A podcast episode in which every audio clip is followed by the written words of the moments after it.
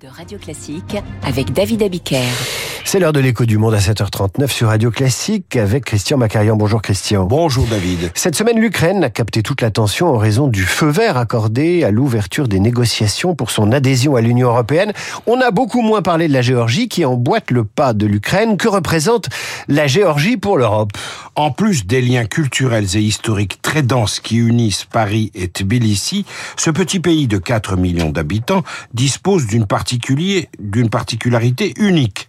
Sa présidente, Madame Salomé Zourabichvili, est née française et elle a effectué sa carrière de diplomate au Quai d'Orsay. Elle est par ailleurs une cousine d'Hélène Carrère d'Ancos, décédée au mois d'août dernier, qui était elle-même d'origine géorgienne. Alors quel est le rapport des Géorgiens à l'Europe? Il est très profond et ancien, un peu comme l'Arménie, la voisine chrétienne du Caucase.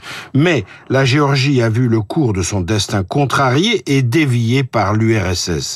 Le Géorgien le plus célèbre, à savoir Joseph Staline, a certes favorisé son pays natal dans les découpages territoriaux, mais il l'a fait au sein d'un système politique extrêmement répressif. Les Russes ont toujours considéré les Géorgiens comme leurs obligés, sachant que des Géorgiens haut placés figuraient aussi parmi les dirigeants de l'URSS. Lorsque la Géorgie s'est déclarée indépendante de l'URSS, le 9 avril 1991, elle a été pressée de se libérer du, fardeau du passé. L'Europe a été donc perçue immédiatement comme la meilleure alternative. Cette tendance n'a jamais été démentie. Un sondage récent établit que 80% des Géorgiens sont favorables à une adhésion à l'Union européenne. Sauf qu'en pratique, c'est beaucoup, beaucoup plus compliqué. En pratique, la présidente Salomé Zourabichvili milite résolument pour l'intégration européenne, mais elle n'a qu'un pouvoir institutionnel symbolique avec un droit de veto sur le vote des lois. Ce n'est pas grand-chose. En revanche, L'homme qui combat son influence est très puissant. Lui, il se nomme Bidzina Ivanishvili. Il est richissime et il a fondé le parti politique actuellement au pouvoir Rêve géorgien. Ivanishvili, lui, est donc pro-russe, entre autres choses. Il refuse de condamner l'invasion de l'Ukraine par la Russie. Dans ce contexte, que peut faire l'Union européenne? Mercredi 8 novembre 2023, il y a deux jours, la Commission a recommandé l'ouverture des négociations d'adhésion à l'Union européenne avec l'Ukraine, ce qui allait de soi, et avec la Moldavie, ce que tout le monde a applaudi.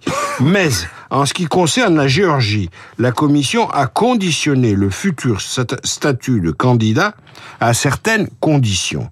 Indépendance des institutions, respect des droits humains, lutte contre la désinformation, surtout Bruxelles a demandé à Tbilissi de poursuivre la désoligarchisation. La désoligarchisation, c'est une allusion directe à l'oligarque pro-russe Bidzina Ivanishvili dans les ex-républiques soviétiques, par où qu'elles passent, l'Union européenne se heurte aux rémanences du système moscovite qui sont encore omniprésentes et agissante.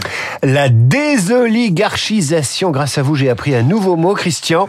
Merci. À lundi. Rien à voir. Rien à voir. Isabelle Adjani sort aujourd'hui un deuxième disque où elle chante. De quoi inspirer un journal imprévisible sur les acteurs de cinéma qui se sont essayés à la chanson avec plus ou moins de bonheur. Radio Classique 7h43.